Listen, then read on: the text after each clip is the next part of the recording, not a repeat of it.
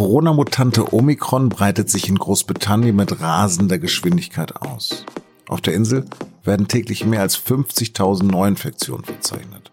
Und die Behörden gehen von einer weit höheren Dunkelziffer aus. Boris Johnson setzt jetzt aufs Boostern. Get boosted now. Warum der Premier aber selbst unter Druck steht, darüber habe ich mit Michael Neudecker gesprochen. Er ist unser Korrespondent für Großbritannien. Sie hören auf den Punkt, den Nachrichtenpodcast der Süddeutschen Zeitung. Mein Name ist Lars Langenau. Schön, dass Sie auf Play gedrückt haben. Welcome.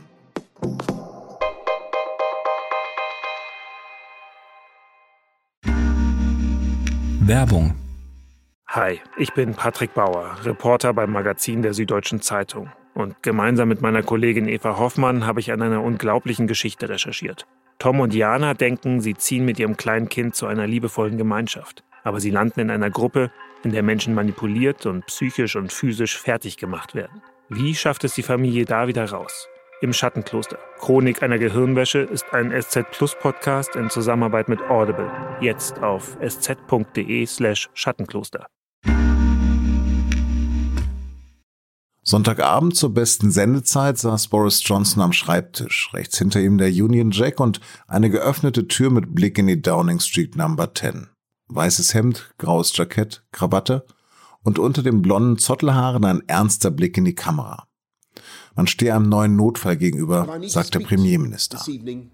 Because I'm afraid we're now facing an emergency in our battle with the new variant Omicron. Man sei mitten im Kampf gegen die neue Corona-Variante Omikron. Die Zahl der Infektionen würde sich alle zwei, drei Tage verdoppeln. Und um diese neue Welle zu stoppen, dazu würden zwei Impfungen nicht mehr reichen. But the good news is that our scientists are confident that with a third dose, a, a booster dose, we can all bring our level of protection back up. Johnsons Lösung? Boostern. Das hört sich alles nach einem fürsorglichen Landesvater an. Schön und gut. Gäbe es da nicht dieses Foto, das dem Premier in seinem Regierungssitz bei einem lustigen Weihnachtsquiz in geselliger Runde im Dezember 2020 zeigt? Das Problem? London war damals im Lockdown und eigentlich war nichts mit Feiern. Über Omikron auf der Insel und einen Premier unter Druck habe ich mit meinem Kollegen Michael Neudecker in London gesprochen. Michael, Omikron verbreitet sich in Großbritannien rasant. Was gibt es dafür für Gründe? Nach allem, was man bisher sagen kann, gibt es vor allem drei Gründe dafür. Das eine ist der Impfschutz, der äh, offenbar nachlässt. Das andere äh, ist auch die äh, Beschränkungen, die es hier gibt beziehungsweise nicht gibt. Äh, seit Juli ist ja hier alles offen, man darf überall hin. Es gibt kaum noch Menschen, die Masken tragen. Das spielt sicher eine Rolle. Und das Dritte ist ähm, auch, dass Großbritannien Kinder unter zwölf nicht impft, was bedeutet, dass es in den Schulen relativ hohe Infektionsraten gibt. Es gibt auch ähm, äh, keine Testpflicht an Schulen. Viele Schulen machen das zwar selbst, aber es gibt keine Pflicht dazu und auch das trägt sicherlich dazu bei, dass Omikron hier relativ stark auf dem Vormarsch ist. Also was du sagst, rächt sich im Grunde genommen, was da am 19. Juli passiert ist, diesen sogenannten Freedom Day. Ja, also Recht ist natürlich immer hart, aber es, es scheint genauso zu sein, weil äh, zum einen, dass keine Beschränkungen gibt, dass es, ähm, dass man in Pubs einfach gehen kann ohne Masken und ohne allem. Das führt natürlich auch zu einer gewissen Sorglosigkeit im Umgang mit dem Virus und es ist im alltäglichen Leben hier in England ist es einerseits sehr äh, toll und befreiend, dass das Coronavirus nicht das total dominierende Thema ist. Und gleichzeitig ähm, das Grundgefühl ist natürlich auch nicht, äh, nicht so da, dass man sich wirklich ähm, einschränken muss, um die Verbreitung des Virus auszubreiten. Also das, äh, spielt sicher eine Rolle. Ja. Wie viele Briten sind denn geimpft bislang? Die Briten selbst geben dazu immer nur die ähm, geimpften Erwachsenen ähm, an. Also nachdem ja Menschen ab äh, zwölf hier geimpft werden, ähm, da ist die offizielle Zahl momentan bei knapp über 31 Prozent, die die zweite Dosis bekommen haben und äh, immerhin 41 Prozent, die die Boosterdosis bekommen haben. Wenn wir aber der Gesamtbevölkerung zugrunde legen, dann sind es äh, tatsächlich sogar weniger als in Deutschland, nämlich ungefähr 69 Prozent vollständig Geimpfte und äh, 34 Prozent, die die Boosterimpfung bekommen haben. Was wurde denn am meisten verimpft?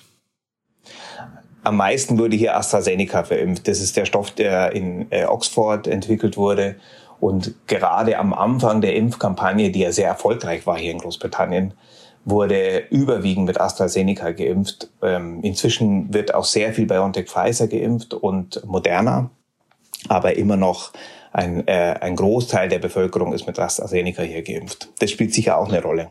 Und jetzt ruft Johnson ja zum Boostern auf, wurde das vorher verpasst? Ja, tatsächlich. Ähm, erstaunlicherweise das Booster-Programm, als es begonnen hat, so im Anfang Oktober, ähm, gab es schon viele kritische Stimmen von Wissenschaftlern, dass das Programm viel zu langsam anläuft, dass die Menschen viel mehr zum Boostern aufgefordert werden müssten, weil man schon geahnt hat, dass die Boosterimpfung äh, die entscheidende Waffe womöglich im Kampf gegen das Virus sein wird. Ähm, aber damals gab es auch in der Regierung eine extreme Sorglosigkeit im Umgang mit dem Virus. Man hatte das Gefühl, dass Großbritannien eh äh, sehr gut ist äh, und sehr fortgeschritten, was die, den, die, Impf, die Impfquote betrifft.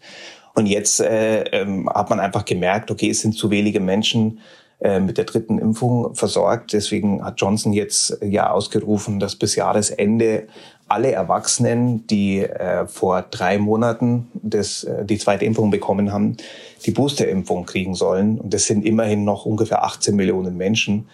Äh, das ist ein sehr sportliches Ziel. Es war ja ein sehr dramatischer Appell von Boris Johnson da am Sonntag. Aber taugt denn der Premier als Vorbild? Tja, ähm, grundsätzlich würde ich mal sagen, Regierungschefs sind in diesen Zeiten ja immer auch Krisenmanager. Und äh, Boris Johnson macht derzeit nicht den Eindruck, dass er der richtige Krisenmanager ist für dieses Land. Er hat äh, diverse Anschuldigungen, äh, die gegen ihn laufen. Er soll Partys gegeben haben in der Zeit, als das Land im Lockdown war letztes Jahr. Das heißt, die, das Vertrauen der Bevölkerung in Boris Johnson ist momentan auf einem Tiefpunkt angelangt. Es ist natürlich immer schlecht, wenn ein Regierungschef neue Maßnahmen verkünden soll, denen möglichst alle folgen sollen. Ähm, das ist ein Problem äh, für ihn, aber natürlich auch fürs Land. Es gibt am ähm, Dienstagabend eine Abstimmung wegen schärferer Corona-Regeln im Unterhaus. Was erwartest du denn davon?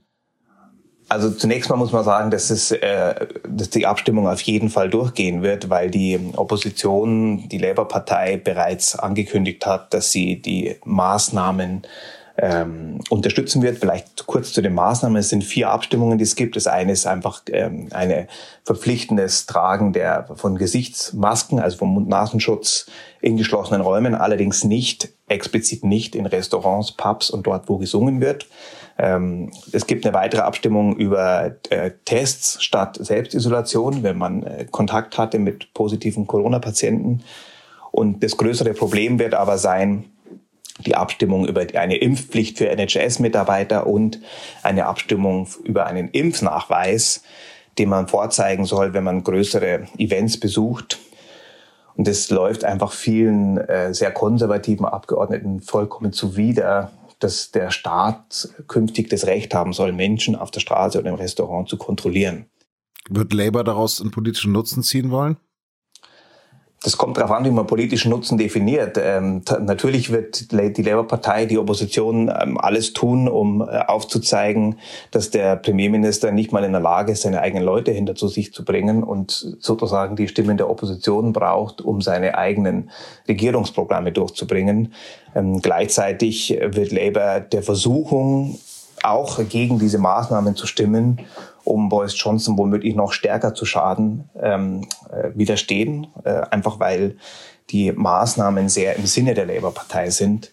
Aber äh, wie groß der politische Nutzen für die Opposition sein wird, das wird sich ja auch erst in den nächsten Wochen zeigen, wenn man sieht, wie gut das Booster-Programm läuft und wie gut das Krisenmanagement von Boris Johnson dann tatsächlich funktioniert. Michael, hab vielen, vielen Dank fürs Gespräch. Sehr gerne. Das Ergebnis der Abstimmung im Unterhaus können Sie zeitnah bei sz.de verfolgen. Und jetzt noch weitere Nachrichten. Boostern ist ja auch in Deutschland gerade das große Thema.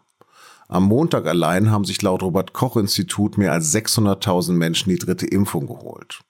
Und in Nordrhein-Westfalen soll die dritte Dosis bereits vier Wochen nach der zweiten möglich sein. In Bayern sollen laut Ministerpräsident Söder künftig Geboosterte von zusätzlichen Testpflichten im Rahmen von 2G Plus befreit sein. Er schließt sich damit einem Vorschlag von Gesundheitsminister Lauterbach an. Dies soll ab 15 Tage nach dem Boostern gelten. Ausgenommen sind aber Alten- und Pflegeheime. Dort bleibt es bei der Testpflicht für alle. Und nochmal zu Omikron. Eine aktuelle Studie aus Südafrika zeigt, zwei Dosen des BioNTech-Impfstoffs verringern das Risiko einer Omikron-Infektion nur noch um 33 Prozent. Aber die guten Nachrichten? Auch diese zwei Dosen des BioNTech-Impfstoffs vermindern das Risiko, wegen einer Ansteckung mit Omikron ins Krankenhaus zu müssen, um 70 Prozent. Damit scheint sich zu bestätigen, dass auch nur zweifach Geimpfte bei einer Ansteckung mit Omikron zumindest vor schweren Verläufen verhältnismäßig gut geschützt bleiben.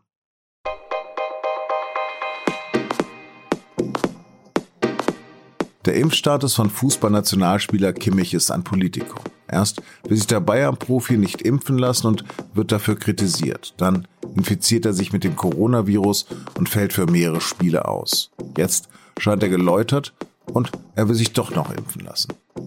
Über die Staatsaffäre Kimmich sprechen meine Kollegen erneut in unserem Podcast und nun zum Sport. Und den finden Sie wie alle unsere Podcasts unter sz.de-podcast. Redaktionsschluss für Auf dem Punkt war 16 Uhr. Produziert hat die Sendung Justin Patchett. Vielen Dank fürs Zuhören und goodbye.